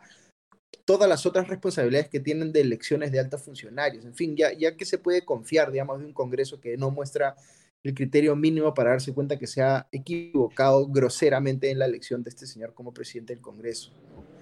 Este, y, y, claro, y eso tiene que ver también con su propio partido, eh, reconociéndolo, ¿no? Eh, César Acuña, en lugar de salir a defenderlo, tendría que este, eh, digamos, darse cuenta que aquí han cometido un error. Los partidos que han ido con ellos en la, eh, digamos, este, lista de la mesa directiva también tendrían que reconocer que ha sido un error. Entiendo que ahorita está habiendo una suerte de, de, pugna interna en algunas bancadas porque hay algunos que sí están eh, a, favor de seguir defendiéndolo y otros empiezan a, marcar cierta distancia. Esto ha generado un lío también porque en, en, ese acuerdo para la mesa directiva dejaron afuera Renovación Popular y Renovación Popular está con muchísimas ganas de contragolpear, digamos, por haberlos excluido, ¿no es cierto? Este, en fin, eh, eh, no entiendo cuál era el, sentido de generar tanto problema para defender a este señor que es indefendible, ¿no? Pero yo creo que, no, es caiga la mesa directiva, ¿no? Es que es exactamente, Ale. Es que no creo, o sea, no creo que es que no se den cuenta o que no sean capaces de comprender, ¿no? Entre que sean completamente idiotas o que sean completamente cínicos, pues yo me, inclino a pensar que son completamente cínicos, ¿no? O sea, saben perfectamente que los miembros de la mesa directiva y los partidos que integran esa mesa directiva saben que la cabeza del señor Soto, eh, entregar la cabeza del señor Soto supone una crisis total de la mesa directiva, con lo cual implica ceder el poder y volver a tener que entrar en una negociación y volver a tener que eh, pues realizar ese toma y daca que supone elegir a los, al presidente y los múltiples vicepresidentes del Congreso, ¿no? Entonces, claro, aferrar. Y por otro lado, eso también está relacionado con algo que hemos conversado mil veces en este programa, ¿no? Es los partidos políticos y sus representantes en nuestro país no tienen incentivos para eh, mostrar accountability, porque no hay accountability, porque da exactamente igual. Son los mismos partidos los que se van a presentar en uno o dos años. Pues da igual, no hay más. Y son los mismos políticos los que van a ser, porque uno, no hay reelección y porque pues tampoco hay más partidos. Entonces, ceder esa cuota de poder ahora es un problema, pero a la vez no cederla, por muy mal que queden ante la ciudadanía, tampoco genera mayor problema en el mediano o largo plazo, porque el Congreso no va a mejorar su imagen de cara a la ciudadanía diciendo, no, qué horror, este señor Soto, qué espanto, hay que quitarlo, porque la ciudadanía igual va a seguir odiándolos, ¿no? Pero, pero hay escenarios intermedios, ¿no? Yo no tendría que caer toda la mesa, podría caer solamente la presidencia y buscarle un mm, reemplazo al presidente. Creo que no, creo que no es el caso. Hasta donde entiendo cae la mesa entera. Pero no, no pasó eso con, con Lady Camones, que solamente cayó la, mesa. toda la mesa cayó, cayó, la mesa entera. no, yo estaba bajo la impresión de que sí podía solamente sustituirse a la persona a la que se no cae la mesa entera repetir, pueden repetirse los, los miembros de esa mesa, pero ah, eso implica nuevos acuerdos, evidentemente. Es una nueva mm. negociación. Se va a presentar una moción de censura, ya de acuerdo con la bancada de Cambio Democrático Juntos por el Perú, tienen 18 de las 20 firmas necesarias. ¿Crees que con una moción de censura que tenga que debatirse en el Parlamento haya más presión para aquellos que hasta ahora están pasando piola eh, defendiendo a Soto y que ya sea como demasiada frescura, ¿no? Eh, salvarlo de una censura con todas las denuncias en su contra. Yo la verdad no creo. Creo que pasa única y exclusivamente por la negociación a la interna. O sea, ya creo que han perdido cualquier atisbo de vergüenza de cara a la ciudadanía. No, y los partidos que están en la mesa no van a aceptar una votación de censura eh, que, que, consiga ese objetivo. Antes de eso tendrían que buscar una eh, otra salida, ¿no? O sea, no, el Fujimorismo, este, Perú Libre, Avanza País no van a permitir que le censuren la mesa. Y además no creo que, que haya los votos tampoco sin, sin ellos, ¿no? Tendría que voltearse toda renovación popular. O sea, es, muy difícil. Digamos que de momento, pese a todo, este, la aritmética sigue favoreciendo a, Soto, ¿no?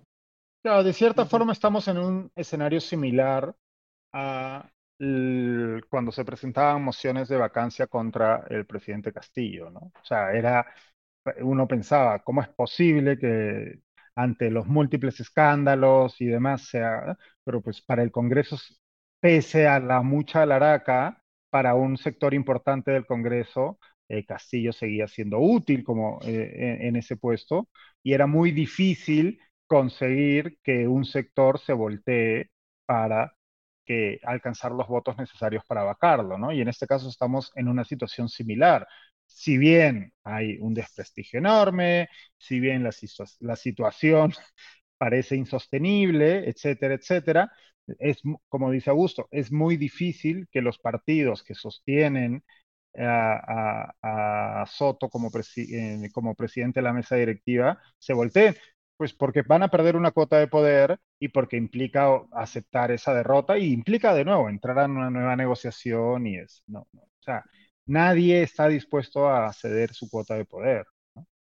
Claro, y no hay, no hay mucho que ganar en materia de popularidad, ¿no? Hoy día se ha publicado el, el, Instituto, la encuesta del Instituto de Estudios Peruanos, ¿no? Publicado por la República, que muestra que se mantienen los niveles paupérrimos de aprobación del, del Parlamento, ¿no?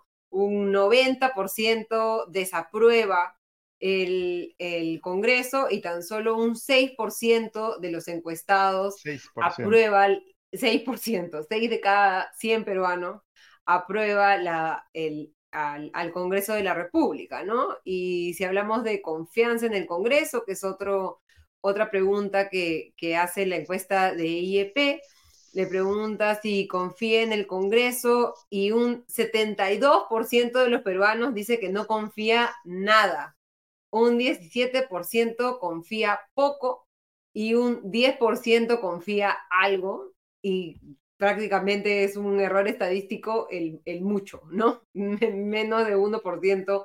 Eh, Los trolls de eh, Soto. Los trolls de Soto han votado. los trabajadores, sus sobrinos, ya los tiene a toda la familia ahí, ya también ahí sentados en la computadora. Están entre los de los de Soto y los de Soto y los del Ejecutivo, los que votan en las encuestas de Latina. para, apoyar al ministro, ¿no? Qué parte de, qué parte de, su trabajo, ¿no? Y vemos que no, o sea, no, no, no tienen mucho que perder, ¿no? Ni mucho que ganar. no tienen nada que perder. Para, adelante nomás, o sea, ya estamos no hay, en el hoyo. No, hay ningún, no hay ninguna accountability y no hay tampoco ninguna perspectiva hacia futuro. O sea, pensemos por un segundo, ¿qué va a hacer el señor Alejandro Soto el día en que deje de ser congresista. O sea, ¿qué va a ser su, casa de cuatro pisos en el Valle Sagrado en, en hotel, me imagino. En hotel, claro. Mm. Sí, pues y este, o, eh, alquilará, ahí agarrados, pero. Su van de trolls.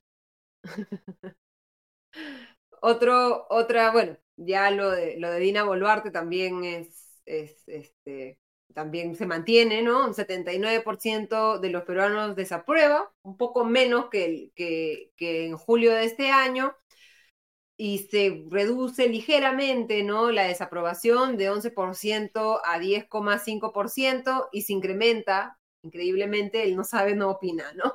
Es que justo te iba a decir eso, o sea, ¿cuál es la, lógica? Te, te voy a decir, la única lógica de esto es que he estado muy callada. o sea, la única lógica es que no ha hablado, que no ha tenido mayor participación y que la gente básicamente se ha olvidado de su existencia, ¿no? ¿Dina ah. quién? ¿Quién? ¿Quién? Ah, sí. Ah, presidenta, ah. había. Ah, interesante. O sea, es, es, la única explicación para esto, ¿no? ¿no? La gente está en otra cosa y pues Boluarte de manera, digamos, hablando de con, con, cierto cinismo, pues de manera medianamente inteligente ha decidido pues, sencillamente hacer como que no existe y, participar poco y irse a tomar una foto con Lula y ya está. Sí, empezar a, empezar a viajar, mejorar el, perfil internacional de, de la presidencia con los riesgos constitucionales que eso conlleva la encuesta también pregunta sobre la confianza en Boluarte, un 68% dice que no confía nada, un 17% que confía poco, un 12% que algo y un 1%, 1%, uno de cada 100 peruanos, que confía mucho en la presidenta Dina Boluarte, ¿no? Como la confianza en el Poder Judicial es un poco más moderada, un 4% confía mucho, un 22% algo, un 33% poco y un 40% nada, y de alguna manera estamos en la increíble situación en la que el Poder Judicial, que es para muchos el mayor dolor de cabeza en su vida diaria, tiene más confianza, o sea, genera más confianza que la presidencia y que, y que el Parlamento, ¿no? ¿Cómo, cómo funcionamos? Bueno, en términos relativos, ¿no? Pero... En términos relativos. Igual un 40% que, que, no confía en nada es bastante. ¿no? O sea, como estamos tan enfocados en, la, en, la, en lo que pasa en el Ejecutivo, en el Congreso, no, no miramos Poder Judicial, ¿no? Pero el Poder Judicial está también en una crisis hace muchísimo tiempo por los niveles de corrupción, por la, digamos, este, eh, demora de la justicia, en fin, un montón de cosas. Además, en una situación que yo siento como atracada, ¿no? Porque los jueces siempre tienen este, eh, e, este rollo de eh, solamente los jueces pueden reformar el Poder Judicial, porque si alguien de afuera sugiere reformas al Poder Judicial, están como que entrometiéndose en la labor, en la autonomía, ¿no? Este, y yo soy eh, bastante preocupado por la, me, me, preocupa bastante la autonomía del Poder Judicial, pero esta posición de no reconocer que ellos también son parte del problema, creo que es algo que venimos arrastrando y que no, no le estamos prestando atención lo suficiente, porque estamos mirando nuevamente al Congreso y al Ejecutivo.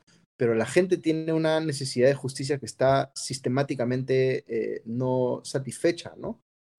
Em, y ahí también tendríamos que estar pidiendo cambios, ¿no? Ahí está, esta imagen que tenemos delante eh, no sorprende en absoluto porque son, digamos, en su conjunto son números que venimos repitiendo y que venimos discutiendo ya en los últimos años. Si uno se fija con atención y mire el detalle, no hay una sola de estas instituciones, estamos hablando dos, cuatro, seis, ocho, ocho de las principales instituciones de nuestro país, y no hay una sola que tenga un aprobado positivo. ¿No? La, o sea, la que más se acerca es las Fuerzas Armadas, que un 50%, confía mucho o algo, ¿no? Pero es, ahí está al, al RAS, digamos, ¿no? Al RAS, es la única. No está la iglesia, que es un habitual en estos, pero eh, es, es, para preocuparse, ¿no? Hay una, hay una alienación eh, seria de la ciudadanía respecto a las instituciones. Y no solo estamos hablando de instituciones del Estado, ojo, aquí entre todas estas instituciones se encuentran también los medios de comunicación, ¿no? Donde un solo... 76% desconfía, o sea, confía nada. Solo el 29%, por, claro, solo el 29% confía mucho o algo en los medios, así en su conjunto, ¿no?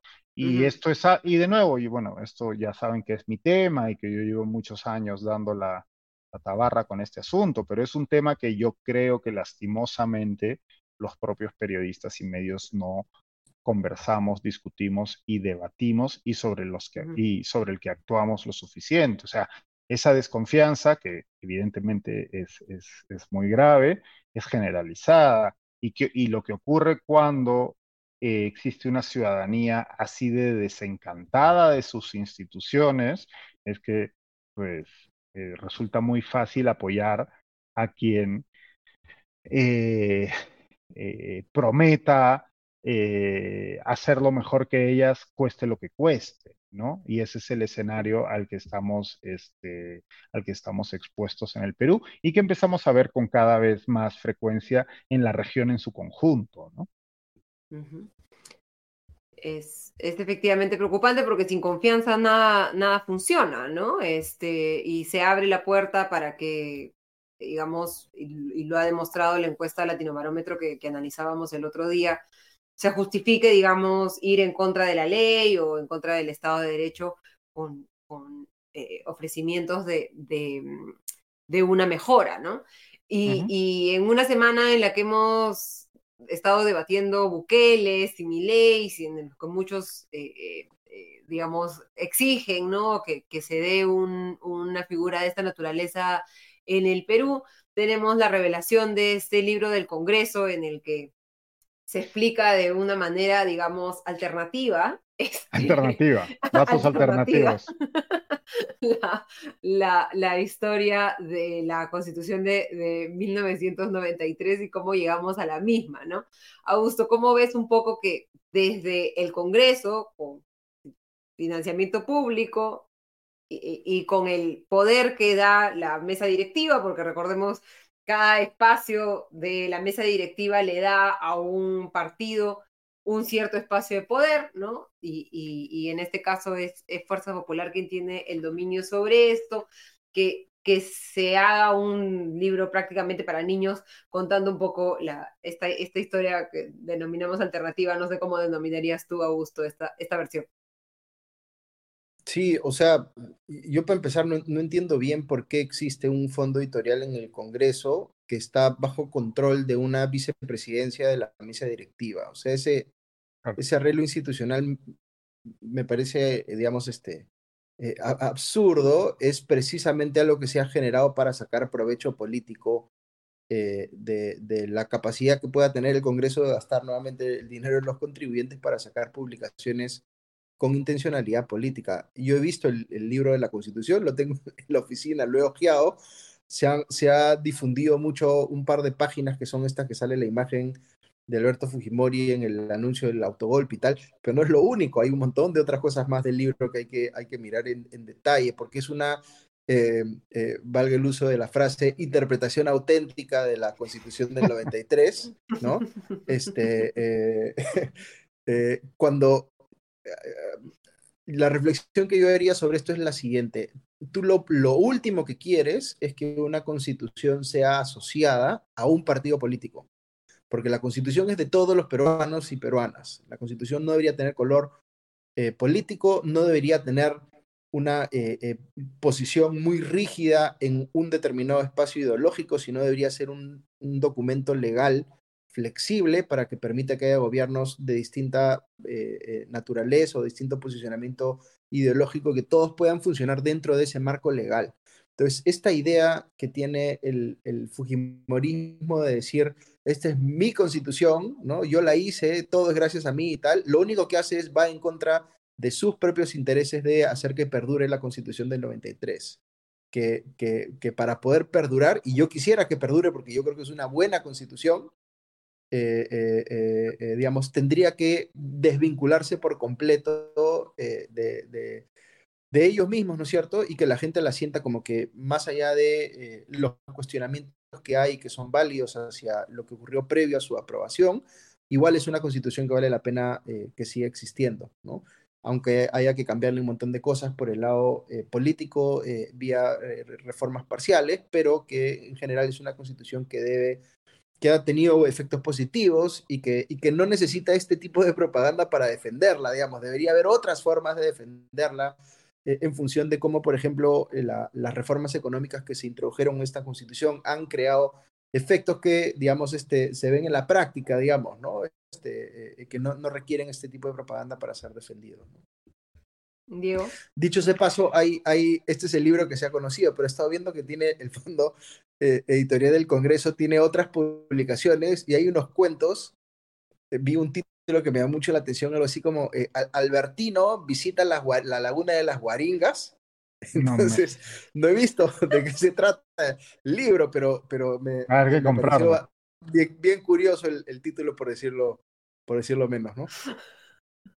hay, que, hay que hacer una revisión de, de qué se está este, publicando aquí, el cómic le dicen, ¿no? Este, de, más, más, más en el, en el tablero. Diego, ¿cómo, ¿cómo es un poco este? Bueno, es parte, es algo que hemos hablado mil veces aquí, es, es este vergonzoso que se utilice dinero del Estado y en este caso del Congreso para pues no hacer sino eh, un, nuevo episodio de esta guerra cultural en la que se miente, se tergiversa para sencillamente intentar eh, apuntalar ¿no? Las ideas de uno de los bandos, que además con mentiras, ¿no? Con mentiras y falsedades y mentiras absurdas como pues el nivel de aprobación con el que, tuvo la Constitución, eh, la manera en que esa Constitución se produjo y demás. Y de nuevo, yo tampoco creo que, yo no estoy en el bando, esto lo hemos discutido mil veces, yo no creo que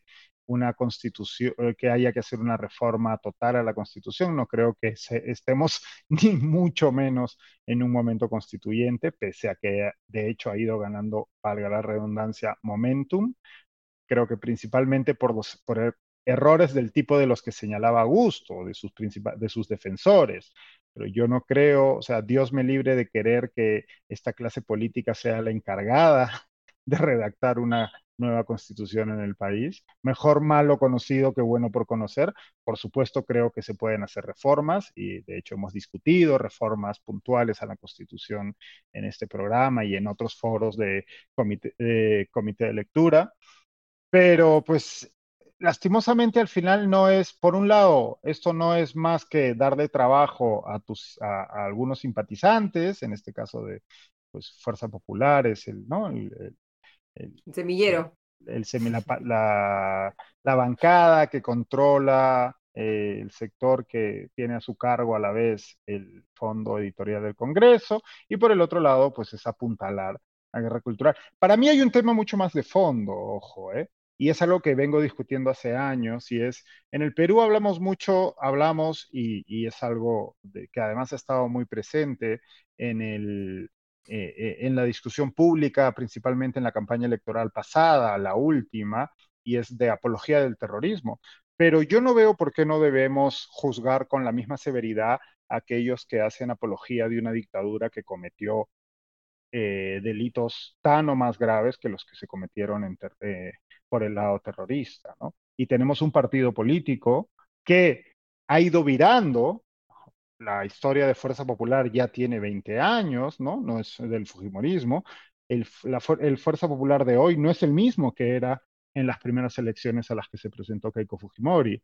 Y hoy son abiertamente este, defensores de una dictadura que cometió delitos gravísimos por los cuales muchos de sus cabecillas están presos. Y a mí me parece tremendo que no discutamos eso y no juzguemos con la misma severidad o con una severidad similar a quienes defienden una dictadura de esas características. Y esto es un ejemplo más, ¿no? O sea, estamos riendo, ¿no? Es muy gracioso, sin, sin lugar a duda, pero al final del día lo que ha ocurrido es que el Congreso, con dinero de todos los peruanos, ha publicado un documento pagado por nosotros que está defendiendo una dictadura y que está defendiendo a una acción concreta. O sea, lo que, lo que está omitiendo ese, ese libro para niños es que el Congreso de la República amaneció cercado por tanques y se sacó a sus representantes a la fuerza. Y ese día se apresaron personas, se desaparecieron personas, etcétera, etcétera. Entonces, a mí me parece gravísimo que tengamos un partido político que de la manera desfachatada en que lo hace hoy en día, de nuevo, no todos sus integrantes lo hacen, y esto no es la historia completa del Fujimorismo en el siglo XXI, pero hoy en día es un, es un partido político que defiende una dictadura y reivindica una dictadura. Y a mí, pues, y parece que no pasa nada, ¿no? Y esto es muy grave. Claro, y a mí lo que me llama la atención un poco de esto es que la imagen, ¿no? Y, ponen la frase de Alberto Fujimori, ¿no? Disolver temporalmente el Congreso de, de, la República y un mensaje al país que dio un giro histórico pero si cambias la imagen de Alberto Fujimori por la de Pedro Castillo, que utilizó prácticamente las mismas palabras y el mismo discurso de Alberto Fujimori, yo quisiera ver cómo reaccionarían aquellos que están defendiendo este, este Fujicomic, ¿no? Si en un eventual futuro congresal en el que en la mesa directiva la, primera vicepresidencia cae en manos de Perú Libre, si van a nombrar como un día histórico el 7 de diciembre del, del 2023, del 2022, perdón, cuando Pedro Castillo intentó, él, sin éxito, cerrar el Congreso. Bueno, pues tiene que ver con esta, con la polarización del país, en donde pues un dictador es bueno según se acomode a mis intereses o a mi ideología, y, o según el resultado me afecte o no me afecte, ¿no? Y para cerrar, el último tema que nos ha puesto Kenneth hoy día en la agenda, ¿no? Es este nuevo retiro de los fondos de las AFP, que ha sido propuesto por, por el enemigo público número uno del sistema privado de pensiones, José Luna Galvez, que ha propuesto nuevamente, ¿no? Un retiro de los fondos, que vamos a ver si se revisa o no en el, en el Congreso, ¿no? Como comento normalmente en el podcast económico del Comité de Lectura que les llegan a los suscriptores todos los días, ya han sido probadas las las consecuencias negativas para la economía, no en general, sino particular de todos los peruanos, este tipo de retiros, que además son retiros indiscriminados, en los que no se pone ningún requisito de estar desempleado, de tener un ingreso máximo. Es decir, el gerente de una AFP podría retirar 4 UIT de su fondo de pensiones y, bueno, financiarse, financiarse algo, ¿no? ¿Cuál es el número de retiro que sería este? ¿Tercero? ¿Cuarto? Creo que es el séptimo. No, más. Sí. Ah, wow. Ya había perdido la cuenta. ¿Y, ¿Y, cuál es la justificación en esta ocasión? Porque, bueno, ya no, ya no hay eh, pandemia decretada. La, la vida. Eh, o sea, lo que justifica el Galvez es que dice que va a ayudar a las familias a afrontar, ¿no? Esta, la, la situación económica complicada que existe efectivamente una situación económica complicada, estamos en una desaceleración económica, dos trimestres de caída, pero no estamos en una caída del empleo, no es esto una situación comparable ni mucho menos a lo de la pandemia, y además estamos en pleno debate de una reforma del sistema de pensiones, que si se siguen aprobando retiros no va a haber nada que reformar, ¿no? Este, a lo mejor ese es el objetivo, una reforma desde dentro. Claro, una reforma desde el piso, desde el, desde, desde, lo desde el derrumbe, ¿no? Eh, Augusto, tú que también manejas eh, temas económicos, ¿qué, ¿qué, qué, te parece y cuál crees que es el riesgo de que los congresistas acostumbrados a aprobar este tipo de normas para tratar de incrementar su popularidad, sin éxito, hay que decirlo, aprueben un, un nuevo retiro? A ver, yo creo que el tema, el tema, el problema con el tema pensionario en el Perú vinculado a la política es que los políticos no, no se ven forzados a internalizar los costos de sus acciones en el mediano largo plazo, porque por ejemplo no tienen reelección o, o, no les interesa hacer carrera política, sino sacar tanto provecho como puedan en el momento en el que están en el poder. Entonces, alguien como Luna Alves, que no se va a poder reelegir, este, eh, ¿qué le importa si de acá a 10 o 15 años eh, se genera un problema grande porque se empieza a jubilar un montón de gente y no tiene nada en su fondo como para poder vivir de una pensión decente por los retiros que él mismo aprobó? ¿no? Entonces, lo que, lo, que, lo que pasa es que hay un descalce, digamos, porque él, él puede intentar eh, capturar los beneficios políticos de anunciar algo como un retiro del sistema de pensiones, pero no internaliza ninguno de los costos, ¿no? Además, yo creo que tampoco es que internalice mucho de los beneficios, porque eh, tampoco es que la gente le asigne eh, eh, un check, una victoria. Incremente su popularidad de manera significativa al aprobar una cosa Aunque como lo trató de hacer Urresti, ¿no? Que también se puso esta, esta camiseta, digamos. Yo, yo, creo que es más una narrativa que funciona en época electoral, ¿no? De, de salir a decir yo soy el que voy a hacer tal o cual cosa pero ya, digamos, este, eh, eh, estando en el Congreso, eh, tampoco creo que el, rédito político que obtienen sea tan, sea, sea tan grande. Y por el otro lado, el poder destructivo que tienen estos retiros sobre el sistema de pensiones es enorme. O sea, literalmente están destruyendo el sistema de pensiones, ¿no?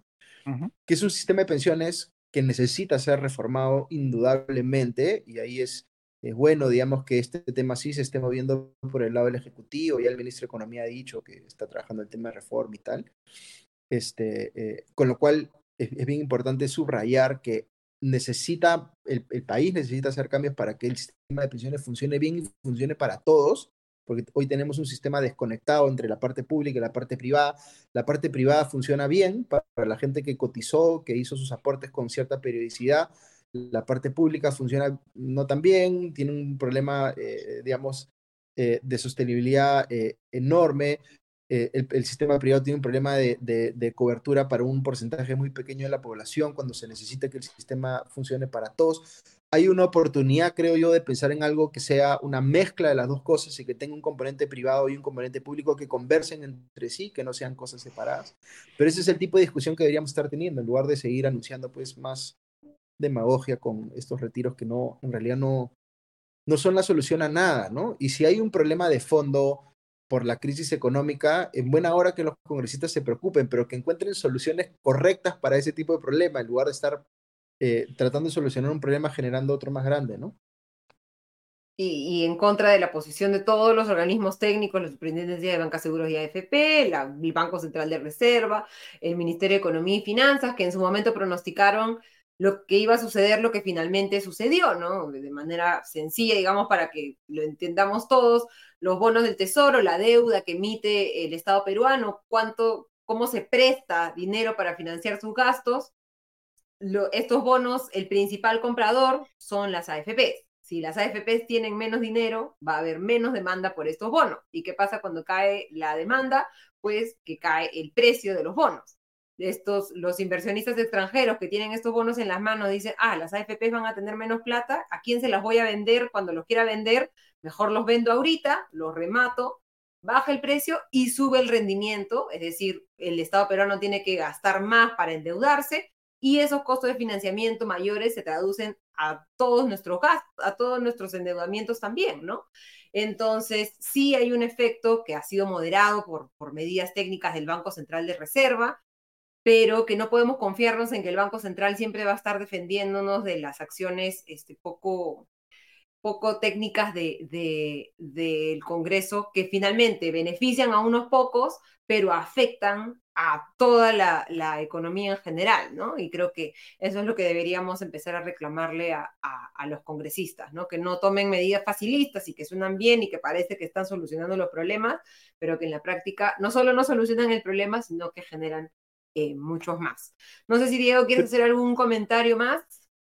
Espera, quiero que Augusto tenía algo sí, no iba a decir, sumando a eso que acabas de decir, Ale, que también, también ocurre el gobierno, que es el que sufre ese efecto que tú acabas de describir, no tiene representación en el Congreso, digamos, ¿no?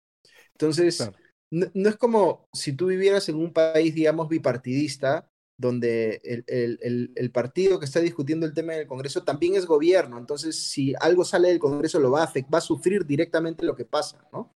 Aquí hay una desconexión absoluta, digamos, entre lo que pasa en el Ejecutivo y lo que pasa en el Congreso, porque no hay nadie en el Congreso defendiendo al Ejecutivo, porque no tiene bancada, que es otra cosa insólita que no debería pasar en un sistema político, pero pasa pues en, el, nuestro, ¿no? Este, en fin, uno, uno pensaría que los, los partidos que, por ejemplo, se reconocen a sí mismos como partidos de derecho, de centro derecha, digamos, este, eh, tengan una preocupación por el, digamos, el, déficit fiscal y el, sean conservadores en la parte fiscal, digamos, ¿no es cierto? Eh, y sin embargo no hay, no hay nada de eso acá, digamos, ¿no? No hay nadie que esté asumiendo la posición que asumen hoy tradicionalmente asumían los republicanos en Estados Unidos, por ejemplo, ¿no? Es el partido de la, de la salud fiscal, ¿no? Este, aquí no tenemos nada de eso. El único que anda quejándose estas cosas es el presidente del Banco Central de Reserva y afortunadamente a veces le hacen caso, pero no, no siempre, ¿no? Y va a ser interesante esa discusión porque esta semana se envía al Congreso la, ley más importante, la ley de presupuesto del sector público del 2024. ¿no? El Ministerio de Economía y Finanzas va a proponerle al Congreso en qué se tiene que gastar el próximo año y va a poner un límite tope de cuánto se puede gastar. Eso ya de por sí va a ser interesante de ver y lo vamos a analizar seguramente la, la próxima semana, pero lo que va a verse luego es cómo lo debaten, cómo lo cambian, cómo lo modifican, cómo le, le ponen, eh, le, suman ciertas cosas de manera escondida para incrementar los gastos y no incrementar el, el, el, monto total que no lo pueden mover. Y esto va a estar eh, liderado por José Gerí de Somos eh, Perú el nuevo presidente de la Comisión de Presupuesto, ¿no? Un partido, un gobierno sin partido, sin nadie que defienda los intereses de la disciplina fiscal, como tú bien mencionabas, Augusto, va a estar un poco expuestos a cuánto puede convencer el Ministerio de Economía a los congresistas de la Comisión de Presupuesto y luego al Pleno de que hagan un presupuesto responsable, ¿no? Y eso va a ser interesante de ver en las próximas semanas. Eh, con eso creo que cerramos. Augusto, Diego, muchísimas gracias por quedarse con nosotros hasta esta hora. Vayan a dormir, por favor. Este, muchísimas gracias y que tengan excelente semana. Igualmente. Chao, nos vemos. Buena semana.